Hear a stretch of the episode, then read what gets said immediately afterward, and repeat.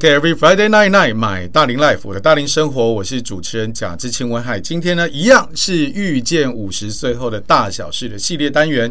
那我们今天请到的是小吴医师来到我们当中，掌声欢迎！谢谢，谢谢文海的邀请 啊，很开心来这个广播分享呀。谢谢小吴医师来哈，小吴医医师算是一这这个除了医师的本业之外，也算是网红一员嘛，对不对？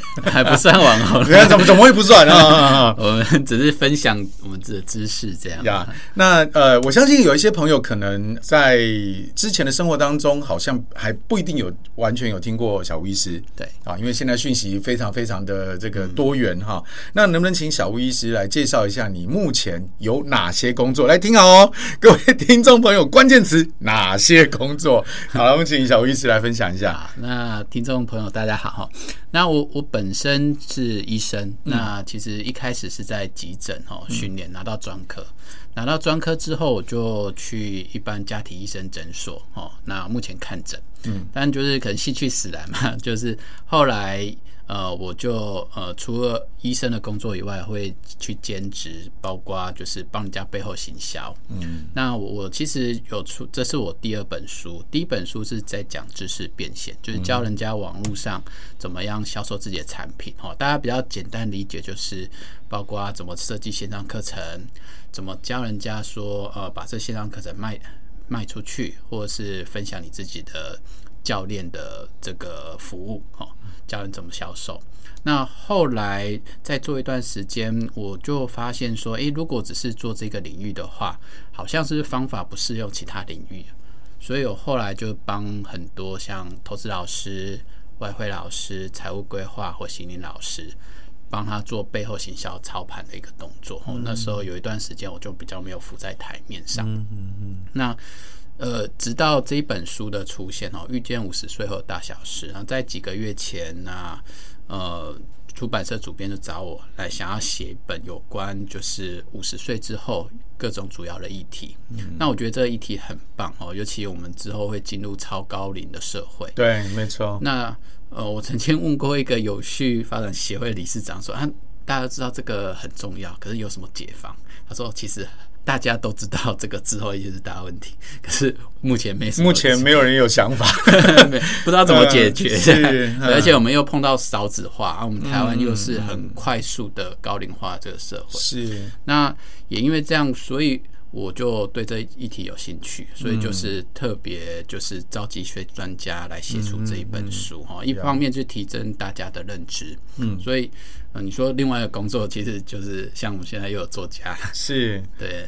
对，然后所以就是有点像斜杠嘛，有医生，然后本身是洗桥人员，嗯、然后也是出书的作家，嗯，那也是其他的老师这样。有，嗯，从小吴医师的目前的，我我应该怎么讲？这个多元规划来讲，应该也反映出了一些接下来我觉得在经济上的一些变化了哈。对，我们在开录前有在跟小吴医师在聊哈，因为接下来应该都是呃，就是身上有很多斜杠的时代会出现。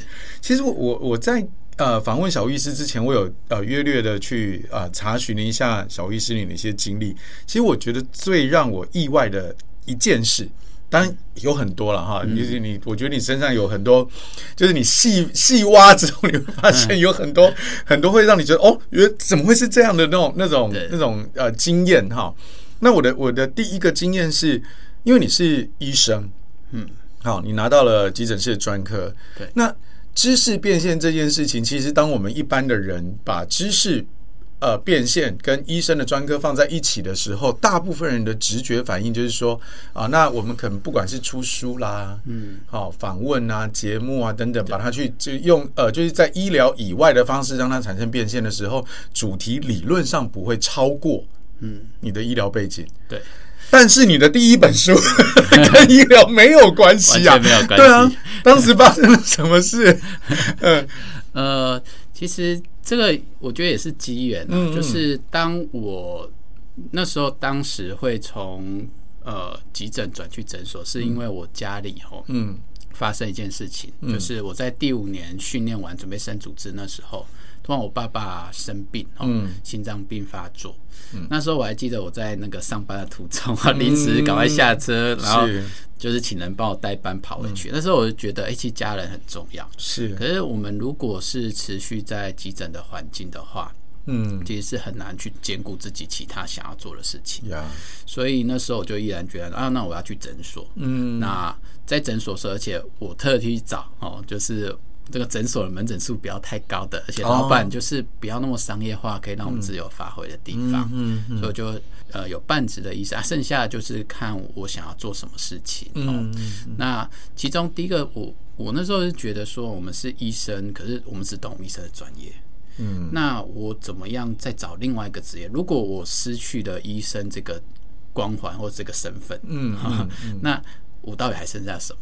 嗯，那所以那时候我花很多时间在研究，包括投资，然后包括一些理财，还有看一些创业的书籍。是那时候我就发现啊，呃，大概在四五年前之前，其实现在那时候线上课程还不流行。嗯，那时候我在国外其实已经非常火红了。哦，包括其中对我启发最大一本书叫做《一周工作四小时》。嗯嗯嗯嗯嗯。啊，这本书的爆红，它其实特别强调说我们怎么样获得人生的自由。嗯、那其实可以透过线上分享的方式。嗯嗯。哦，那所以也因为这个概念就很吸引我，因为觉得啊，我就可以不用再被限制，因为医生就会被关在医院或诊所里面。对对。那在线上的话，你就可以打破一些地区啊时时间的限制，哈，就很方便，然后可以做自己想要做的事情。这是那时候我觉得这是我想要的，那时候就开始钻研这一块。那花了几年时间，然后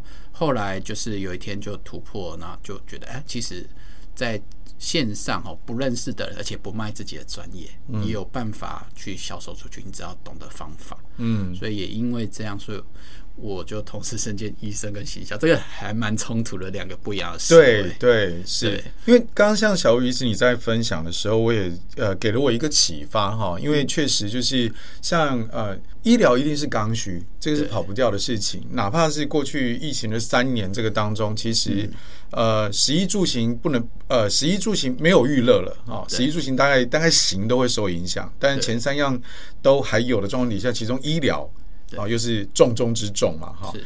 但是即便是在这样的一个环境底下，你仍然会去想说啊，哪哪五几缸，我不怕都走一些，基本上对。所以这个呃风险的这样的一个预防，我觉得是你看，即便小吴医师是呃的这个专业是如此的，我我我如果从商业模型来看，就是它的壁垒很高，对，跨入门槛这么高的状态底下，嗯、表示你的呃你的职位是稀缺的，对。因为稀缺就价值会高嘛，嗯，那即便是这种状态，小医师都会去想这个后面的事情。我觉得，如果呃，听众朋友你现在的工作哈，特别是因为我的呃，听众朋友蛮多，应该跟我的年龄是接近的哈，就是大概都是大龄这个阶段，你的职你的职能不是壁垒门槛很高的，嗯。表示你的稀缺性不够高，那随着时间的推演，你的年龄跟你的血压越来越高了，那这个时候你被取代性的可能性也就越来越高哈。所以这个我觉得，呃，小医师的这样的一个想法，绝对是值得大家去多学习，也给我了另外一个概念，就是因为其实在呃疫情的当中，其实我很希望能够把我自己的专业线上化。对，我当然这讲这个有点拖大了，但是因为像医生，就是你要治疗，大概得看到人嘛。特别你的专科是，是你的专科又是急诊，嗯，对，一定是看到人才能处理，大部分是这样嘛，哈。那我的我的，因为我的课程也是，就是啊、呃，因为要面对面，嗯，啊，甚至要一群人一起，还有我们做团队建立的哈，所以我一直很难突破线上这件事情。但是刚刚呃，小医师给我了一个概念，就是说你线上归线上，那你如果你的原来的专业没有办法结合的时候，你何妨再去开另外一个战场？对对，因为线上既然是呃必要的工具的话，那我们就不一定非既然绑不起来，就不要绑了这样子。对，我觉得这是我听到了一个很重要的一个概念哦。那呃，你说出版社找到你，就是因为我我我有一个好奇的点哈，就是说因为你的你在网络上的呃的这个怎么讲知名度，嗯，我相信来自于课程的部分。对，所以当时出版社找到你想要写遇见五十岁后的大小事的这个方向出来的时候，他那个时候到底是想要请你写斜杠、写理财，还是写医疗？呃，其实这一本书会出了，我觉得是机缘还蛮巧合的。因为呃，大家知道，就是如果你在经营线上的话，你就会发现啊，那时代不断的转变。其实从二零二一二二年之后，其实是有一个很重要的节点。嗯，这个节点就是说，呃，Apple 的政策，苹果公司的政策，它开始去封锁像 Facebook、脸书哦这种它的这种 Cookie 的行为。嗯，那这在线上是一个很大的打击，是在一些广告的层面的话，你就没办法精准的追踪哦，所以一些打广告的成效就会下降。嗯，那这时候。当一个市场环境变化的时候，你就要开始面临转型的一个状况哦。你会发现，呃，不管任何线上事业，或是你打广告电商，嗯，都会碰到就是流量下降或成本越来越高的问题。对对对。那这时候我就觉得啊，也开始又要开始换一个模式，再找一个部分啊，刚好呃。就是主编，因为我三本书也是在那边出版社出，嗯嗯嗯、可是他知道我同时身兼医生，同时我也帮很多投资老师，嗯，啊做就是背后操盘的动作。那会操盘一定会接触到他们的理论嘛？对对。好，那所以就是也会对这样整理好，我大概。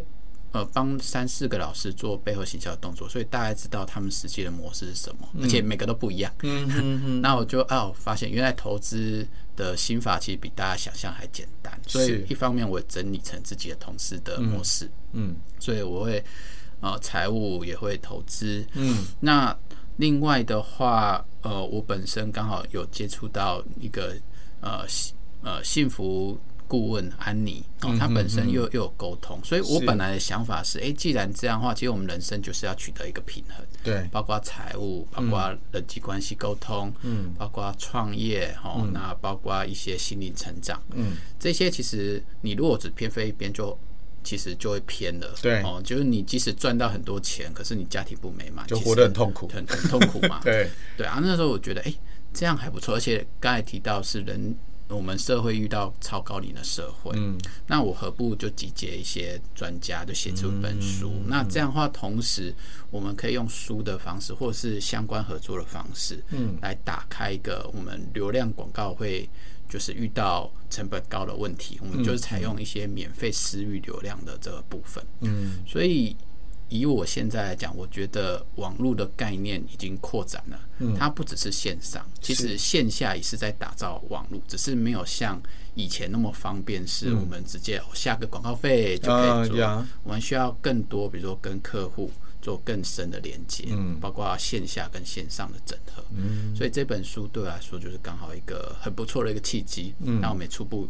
创造一个成果，像我们第一场因为出书举办一个分享会，我们就两百人线上参加。线上哇哦，哦，这不容易耶。对，以前如果说没有像呃没有没有网络的时候，你要召集三五十人，其实这种分享会有时候都蛮辛苦的。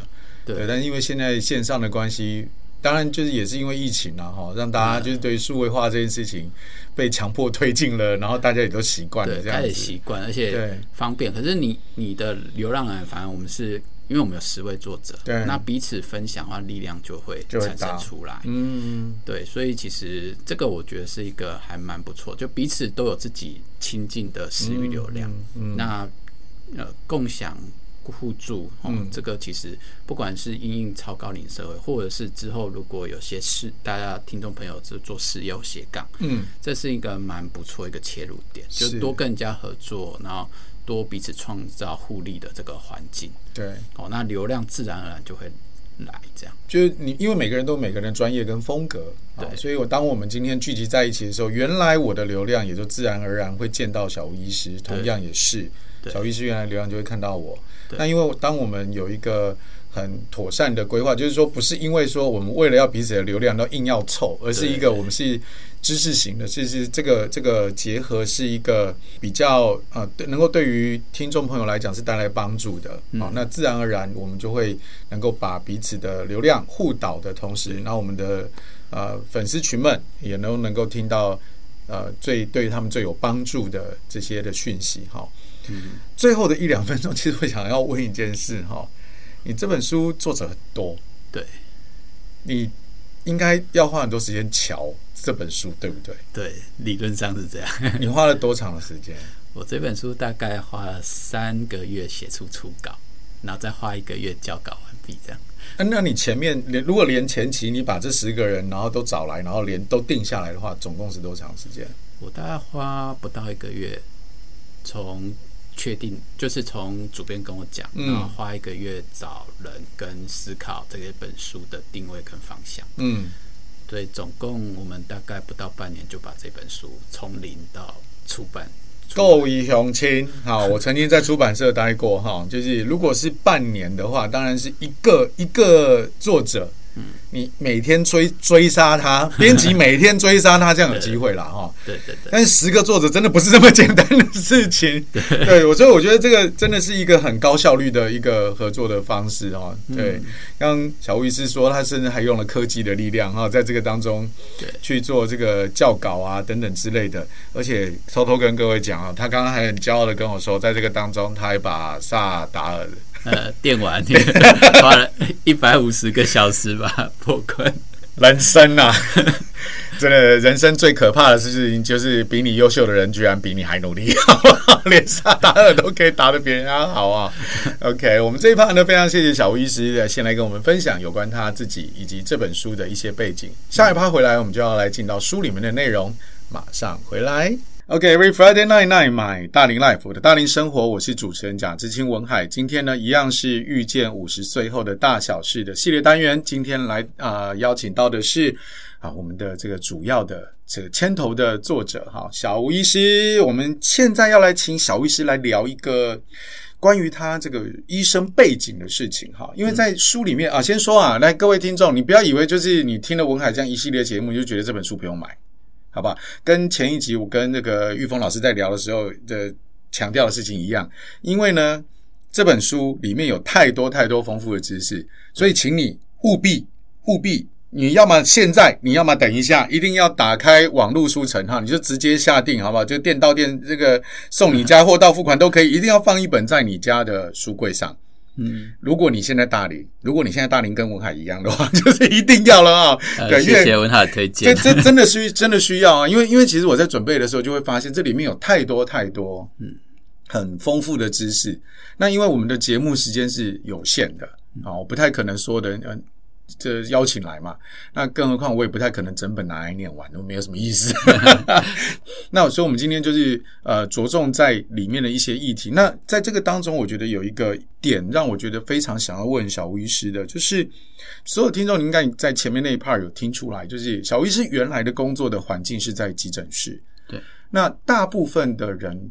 经过或去过急诊室，或是说你在一些影视作品上面看到的话，都都可以呃有那个印象。急诊室都是非常紧张、对。高压、风风火火，然后就是想办法让这个人先能够恢复生命真相，嗯、或者是呃能够基本，比如说那个该止血止血，对，接着后面就是送到分科去这样子，嗯，对，所以就是他没有什么时间让你思考。嗯，你必须要几乎是要用吸反射的能力，所以训练很重要哈。对，甚至是我那个时候在，因为呃，因为我以前在做比赛的时候，开始要经常的跟医疗系统接触，那我接触的一定是一定是急诊室。嗯，对，所以我就会去理解一些这种状况。他们甚至会有一些这种比较相对大规模的灾害的时候，他会去现场说的，先有一个判断，就是他会先做分类。对，啊，比方说我今天如果进到现场，然后就是这个人。目前没有没有明显的大呃大量出血，意识依然清楚。嗯，对，K one 留在现场，没错。对，K one 留在现场，然后就是我有一个标记说，我这边有个伤者，好，但是我暂时不移动他，我先去找比较严重的人。是，所以每一个判断都在瞬间就要完成。对，因此就是快、准，甚至某种程度要狠。对，因为有些要放弃。对，你有些要放弃了，比如说 K one 这个可以放，他明明很痛，你要放着他。对，甚至是有的。就是你已经知道不行了，你要放弃它，你不是放着它，你是要放弃它，所以你有时候心里是要狠的。对，那回到书里面哈，你提到了一个概念，其实呃，如果真正的在这个生活当中，其实要慢慢来。对，很冲突，对，很冲突，因为在你的这个对于身身体养生的这个概念是慢慢来，我也相信大部分人都知道。但你曾经有一个这么长的一段时间的这个训练是快准狠的，这两个概念现在是在你同时在你身上，那能不能跟大家分享一下？就是说，呃，这样的呃两个理念带给你的影响，那以及你有没有会会是一个背离吗？会是一个拉扯吗？目前在你身上？呃，其实。在写这一本书的过程中，对我来说，其实学最大的是作者，就是我们，嗯、因为你会发现哦，我们整理五十岁之后很重要的一个人生议题，嗯，他们所有问题的解方，嗯，完全跟五十岁之前是相反的，嗯，比如说哦，我们在有关赚钱这部分，嗯，你会发现，我们五十岁之前，我们叫人生上半场，对。那上半场的时候，我们就要拼命赚钱养家，嗯、然后就是想办法让自己事业就是冲刺的很好。嗯，哦，这就有点像我们急诊那种要快很准。嗯，就是我们怎么样增加？其实人上半场是加法的一个思维。嗯，可你会发现五十岁之后，其实你如果尤其你去听越多些老人的智慧啊，嗯，他会发现啊，那个其实年轻人那么拼啊，都对他后面。来说帮助不大，甚至有时候后悔，嗯、我为什么当初要那么拼事业，可能没有照顾好自己家庭。是，所以你会发现，人生下半场是减法的思维。嗯嗯，他怎么样去找出自己很珍视、很重视的一个价值？嗯，那哪些是重要，哪些不重要？嗯、在上半场跟下半场是完全相反的。嗯，所以以养生来说，嗯，他在上半场思维，大家就是哦，比如说我们现在就是。强调减肥啊，啊要健身啊，不断增加。嗯，可是其实真正你要有关养生的这部分的话，它其实是要反过来的。嗯嗯，它不应该追求那么快速的瘦身。嗯，哦，那个其实正确的方式，你就是要慢慢的，嗯，自然健康。嗯哼，其实自然健康，它最后的结果就会慢慢的瘦。呀，就是吃对东西，做对运动这样子。对，然后。不止这个，包括投资赚钱也好，嗯，其实你如果年轻人一定会想要很快速的赚钱，嗯，可是你如果真的有一定的资历的时候，你就会发现，其实赚钱长长久久、稳健的增加，嗯，才是好的呀。嗯、所以其实我觉得这是完全不冲突的思维，是、嗯、它是在你的人生不一样阶段产生不一样的呃体悟。嗯，我是蛮强调以终为始。嗯，你一定要知道你人生目标最终你想要达到的目的。是，那再看这个目标用什么方法达成。嗯，所以出这本书，我觉得给大家很好的分享是，其实你应该去想人生下半场大概具备什么样的技能，嗯，跟思维。是。如果你能运用在人生上半场的时候，就提前做好，嗯，哦，所以你就会更快的达到你要成果。所以其实慢慢来是。终极的一个方式，嗯，哦，不应该那么快，嗯、哦，但是一般来说啦，嗯、我们人性在年轻的时候根本听不进去，对，而且 如果以现在的五十岁的人来讲，大部分的工作的精力、效率这两个字应该是烙印在对。在身上的，所以就是那个会被一个有点像内建的作业作业系统植入，然后就觉得是要快。对，你才是有能够是有效率，然后这才是你有展现价值的表现嘛？我这样讲好了。所以其实我觉得我们要强调是一个平衡，嗯，就是你知道终极下半场目标就是要慢慢来，嗯，所以其实你是要环到慢慢来为核心，嗯，可是它不是全貌，因为你一定会碰到紧急时刻，对，比如说碰到急诊的时候，嗯，那这种紧急时刻，当然我们是要用快很准，嗯嗯，对，所以你。应该是说，你知道，你实际上要做的这个基本原则就是慢慢来。嗯嗯嗯。可是你也要同时意识到，说人生总有不测风云。嗯嗯嗯。那当你要紧急面对的时候，你就是人生上半场这些思维还是要加进去，当一个防护。是。所以就是做一个平衡，做一个平衡。只是因为。上半场都太强调加呀呀呀，所以对，所以我们这本书希望给大家启发是，其实加法有时候要慢一点，是。对，主要是强调这平衡。的。如果如果我们现在社会就是哦都很懒散，慢慢来，这样也不是一个很好发展的现象，所以那时候我们可能要出一本书，那时候我们人真要从从十倍速增长，对对对对，就是看我们现在的氛围是什么，我们达到一个好的平衡是比较重要。所以其实也倒也不是说呃快跟慢是一种好像二元对立，而是说今天这个人本身知不知道什么时候该快，什么时候该慢，而且你有那个能力在这个当中对切换这样子。我也跟小老师分享一个，就是我有一个朋友他，他呃，因为自己曾经生过一场蛮大的病，对，然后他现在呃控制住了，他的癌症控制住了，所以他现在在做的事情就是他想去做他一些喜欢的事情的同时，他也去呃限缩自己每一个礼拜工作的时间，对啊。那我们刚刚在呃开录前也跟小吴老师讲到，就是这个时间这件事情哈，你要、嗯、你要。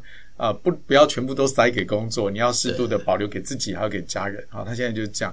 他跟我分享过一个概念，他说：“哈，你可以快，但不要急。”刚刚呃，小吴一直在分享的时候，我就诶想到这句话，以及很多很多时候，当我们在说要快的时候，其实你其实人心里是急躁的，你没有办法很平衡的。是，呃，我也有听过一个我的前辈，他最常跟呃，因为我们有有时候会去带一些小学生的活动，他最常讲的一句话叫做“慢慢来比较快”，对，但小孩子听不懂，对，对。但但可是确实，如果说慢慢来比较快，很符合刚刚小吴医师你说的这个概念。对，刚才提到小孩子，就让我想到，嗯、因为我毕竟是医学系嘛，是。大家觉得我是学霸，嗯，那其实我在求学过程从来不觉得我是学霸，嗯，那。我后来呃有开始在研究学习这个领域啊，嗯、我才发现一件事情，嗯，原来啊，我不是因为我以前的求学过程都不是拼命读书那一种类型，嗯，嗯嗯嗯。然后诶，后来我发现诶，其实考试的成绩都还不错，嗯，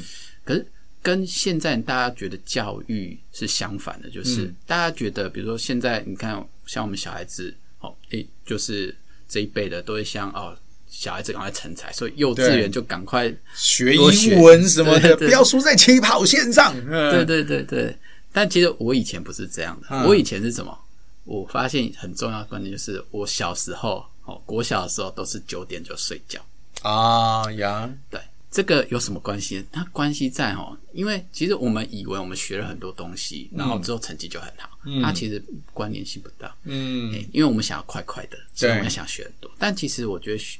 以学习的角度来说，它要慢慢来。嗯、所以慢慢来，就是你应该把自己学习的底子跟能力培养好。嗯，其中睡觉是让我们的这个脑力呀、啊，对，或者是这种成长发育很好，很重要，很重要。真的。所以，我我发现，就是我父母无意中做到，他们其实没有这个观念，没有刻意，就是没有刻意，就是让我自由发挥。是、嗯，所以那时候我就是。九点都要去睡，嗯，那所以我学习的效率就会反而提高。是，那从这里去延伸到，比如说现在我们斜杠，像我同时做好几件事情。对啊，你的时间怎么弄的？我就觉得你是不是都没有在睡觉？那一般人的想法就是，我要赶快的把我的工作效率提高。对，但其实你如果用慢慢来思维，你就会发现，我们不应该专注在工作效率，嗯，我们应该专注在我们休息时间。嗯哼，你要想办法先把你的，我我。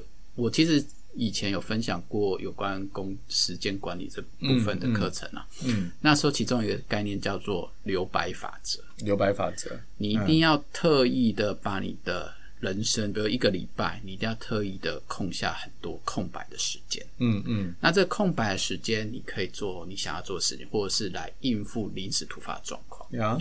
好，那这时候就觉得啊，你空下那么多时间，不就浪费时间？其实并不是，嗯、因为我们时常真正的效率是花费在临时突发状况。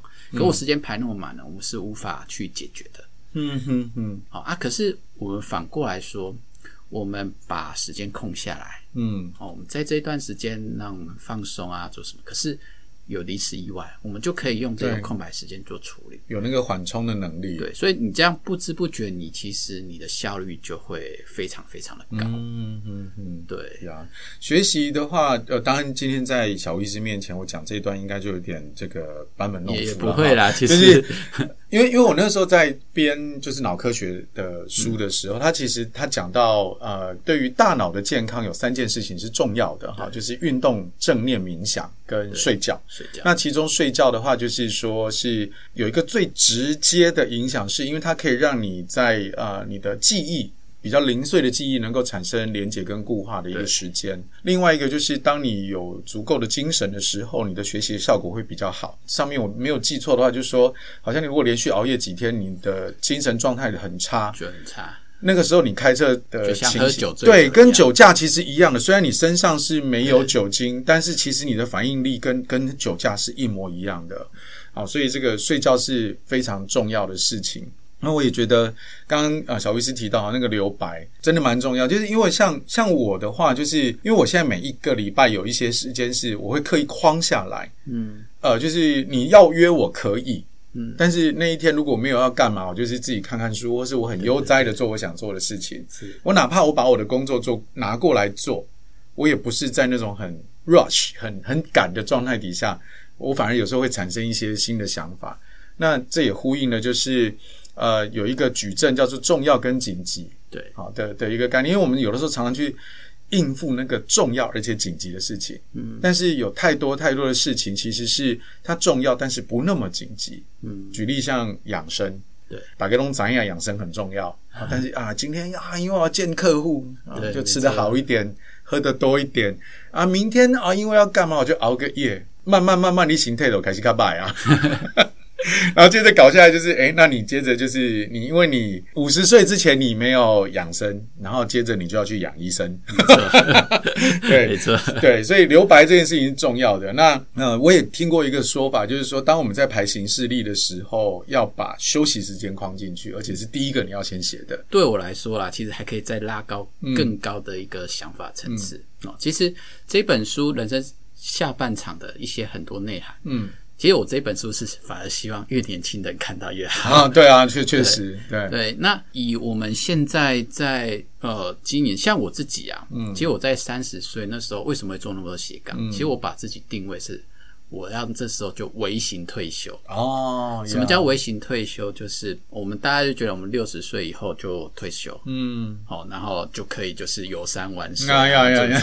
对，但你会发现，你的人生黄金时间不就是三十到五十岁这中间吗？你可以有最多冲劲，做很多令人冒险、令人兴奋的事情嘛。嗯，可是大家都被工作绑在一起。对，好，那我不是说，哎，人生之后你就会发现这个其实没那么重要。可是你又把黄金时间砸在砸在上面，所以微型退休是为什么？我后来决定把我的一生是变半职。嗯嗯，你只要算好说可以打比自己广销，甚至有额外。金钱可以投资，是。当你觉得这样的金额是够的、嗯、哦，那去计算啊，每个职业不一样哦，嗯、那你的管销需求也不一样哦，那只是说像我自己是变成半职，嗯，剩下时间就做自己想做的事情，嗯、所以变成是我其实一周只工作三天，嗯，那剩下时间就是做很多想做，然后我想要经营就是斜杠，可是这样后我就没有压力，嗯、这个就是更大范围的留白，嗯、你已经是我。工作把它压缩减少，是，是找出你最就是最佳配置，最佳配置。嗯嗯嗯，对啊，这样的话你就不会觉得说啊，我人生就是工作，对，睁开就工作。那这样的话，你效率也会高很多。你你会因为因为人的这种运作效率是这样，嗯、就是当你长时间工作五个小时，嗯、那倒不如你一天工作一个小时，嗯，那分五次。是。这样效率来得高，所以你不知不觉就会创造出很多更高效的一个模式。这样呀，谢谢小吴医师在啊、呃、这段的分享啊，确实在时间的上面，当然我们因为年龄上面越来越啊、呃，就是年纪越长，所以有时候会感觉到那个时间的压力。但是正因为这个样子，所以我们要更要去思考，就是你要怎么样在快跟慢之间，你要去取得那个平衡。对啊，你要有这个能力在这边啊、呃、做切换。啊，该快的时候要快，该慢的时候要慢，但是慢的时候是为了你要去减少那个你紧急的状态。谢谢小医师这段分享，下一趴回来我们再继续请小医师来跟我们聊。马上回来，Every Friday night night，my 大龄 life，我的大龄生活，我是主持人贾志清文海。今天的系列依然是遇见五十岁后的大小事，我们访问到的是作者小吴医师。小医师，你在书里面我觉得提到了一个也让我非常非常有感的。的一种观点哦，就是你身为一个医师，你讲到的一个点就是，你发现医师医生们都在医病，嗯，对，好，那是什么事情或是什么人让你有了这个启发？对，就是有可能我本身就跟医生大脑不太一样，uh huh. 有时候我时常会察觉一些，诶，大家平常在做的事情，嗯、可是大家会觉得习以为常，可是我我自己有时候会觉得，诶，真的是这样吗？嗯，所以我在呃从进医院的时候训练。嗯，我就会发现我们的动作其实不外乎几种，嗯，包括第一个看诊，看诊完，那我们就开药，嗯，不然就开检查，嗯，然后呢就下一次回诊，嗯，好，那有人戏称说我们在急诊，其实医生脑袋在想只有三件事情，嗯，第一个你要不要住院，嗯，第一个开药回家，嗯，第三个留观，嗯，就三个选项嘛，对，所以我们就。不知不觉被制约在这个医院的体系一个模式，那这个其实它背后代表意义就是，我们都不断的在医病，我们就是在处理生病的病人，大家也习以为常。嗯，可是这样就回到我们书中说了，我们不是要慢慢来嘛？但其实我们现在看病都是快快来的事，对，就是，我们都想要用一颗药。解决所有解决所有事情，或者是啊，我手术开一开就解决所有事情。嗯，可是你会发现，实际上在医疗层面不是那么简单的。嗯，比如说你当你会生病，你一定会有某种，比如说自己生活形态有问题。嗯，或者是比如像我们现在慢性病很多。嗯，那你糖尿病是不是从你饮食方面很早就出问题？那其实最佳的解法应该是在一开始我们就。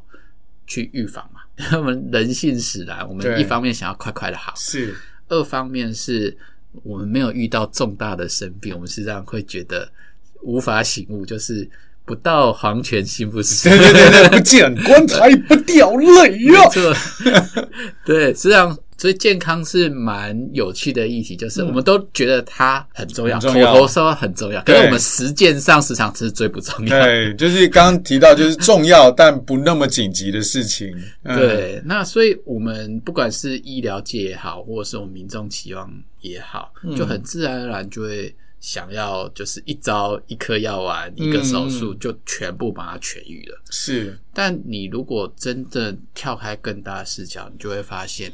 我们应该是把我们日常生活作息有没有朝向越来越好的健康习惯，嗯，去慢慢的修正，嗯，这个不是那么快，嗯，来达成的，对，哦，比如说你说你要运动，嗯，哦，那有没有养成运动习惯？哦，这就是难题。运动习惯的时候，那什么样运动是对健康有益的？嗯，哦，这个其实每一个议题都是一个大灾问，对，都需要花时间去了解、去学习的，甚至我们医生。很多时候，就像我书上有提到营养这部分，嗯，嗯，其实我们在你没有特别去研究或更新的情况下，我们甚至医院所传达一些知识，甚至是落伍的，嗯，已经早就被淘汰的知识，嗯，哦，比如说现在胆固醇也好，我书书中有特别提到，对现在大家会觉得啊，高胆固醇的东西食物不要吃，什么一天不要吃超过几颗鸡蛋，哦，对对。对对，但其实，在几年前，哦，嗯。早已经被推翻。嗯嗯，为什么？因为胆固醇哦，书上有讲原理。那主要是胆固醇，吃高胆固的食物不一定会增加血中的胆固醇。嗯嗯，啊，实际的原理就我们书中会分享哦，大家有兴趣的可以去看一下。嗯，可是我们现在医院还是会很容易，因为就时间落差，其实也不是故意的，因为大家都忙。对，而且实验其实每一个实验或是每一个验证都是需要时间的，都要时间的。那有有些人就会有正反面的部分，嗯、但你如果真的有去深入研究，就会发现啊，其实我们很多观念早就该更新了。嗯，那那这也是我们求快的这种环境使然。嗯，医生每天 光是看诊哦，就忙不完的。对，那你。有进修也是在自己专业领域进修，但我们医疗那么广，嗯，哦，那刚好我自己就急诊也是比较广泛科的，嗯、所以我就会特别注意到很多不同领域哦的部分，嗯、哦，所以才有办法就是做这样的分享。重要但是不紧急的事情，经常就是被我们忽略的，所以忽呃回应到上一 part，我们就讲到说，你在你的行事历里面一定要留这种空白的时间。对，像像我很有感的，就是我经常呃。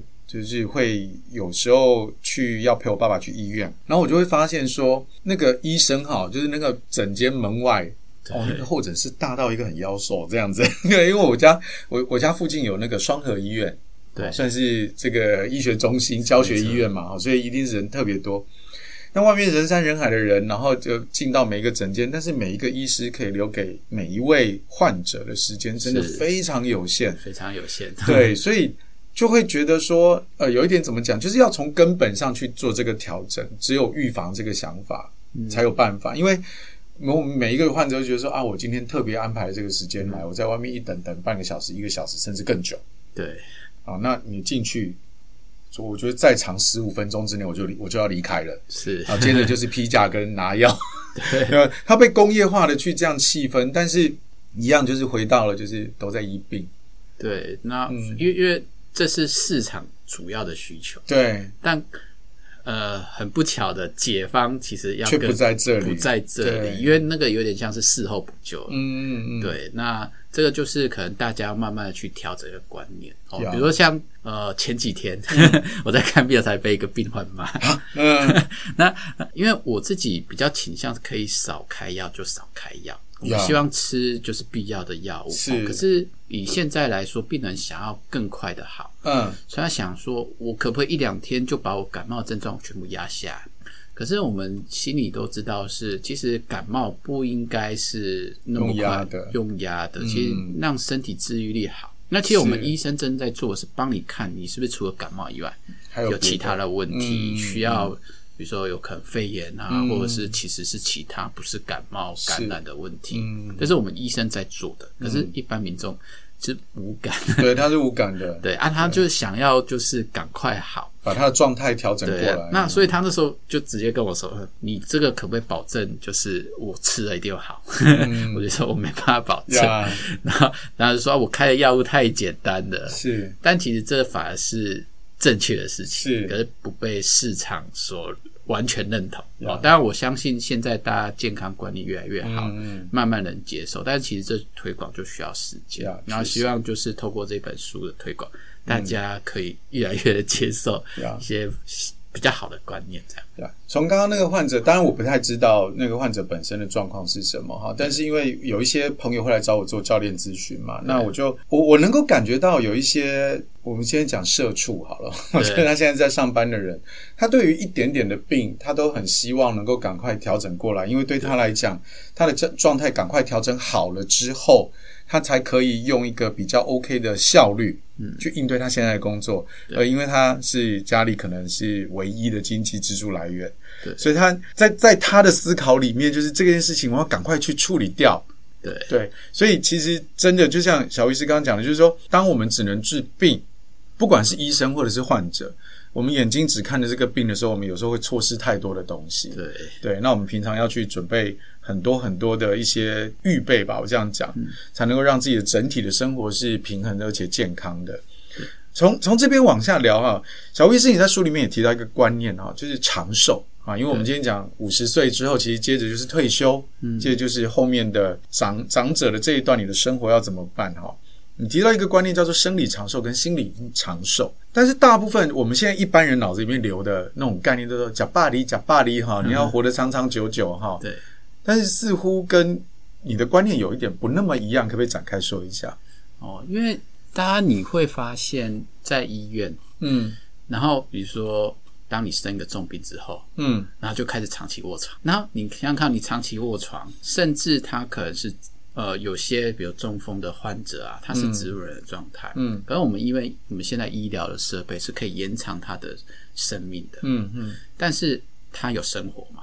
对，其实是没有生活品质的，没有的，对。对。那这样的话你，你你只是生理的长寿，好像意义就没那么大，嗯、对。我们反而是，我们真的是可以有心灵上的长寿，就是，诶、嗯、我真的觉得我的人生是非常有意义的，嗯、心里是很满足的，嗯，然后自己觉得啊，我人生是无憾的，嗯，这种的时间越长越好嘛，对，对，我们应该是把握这个时间。那这个在物理世界上真正的时间有可能会有一个落差，嗯，对啊，可是我们应该是延长这部分的这个时间长度，嗯、而不是单纯的追求就是。你卧床了二十年，可是没有什么生活品质。对啊，对，这样这样，其实我相信不是大家所想要的。嗯，没错。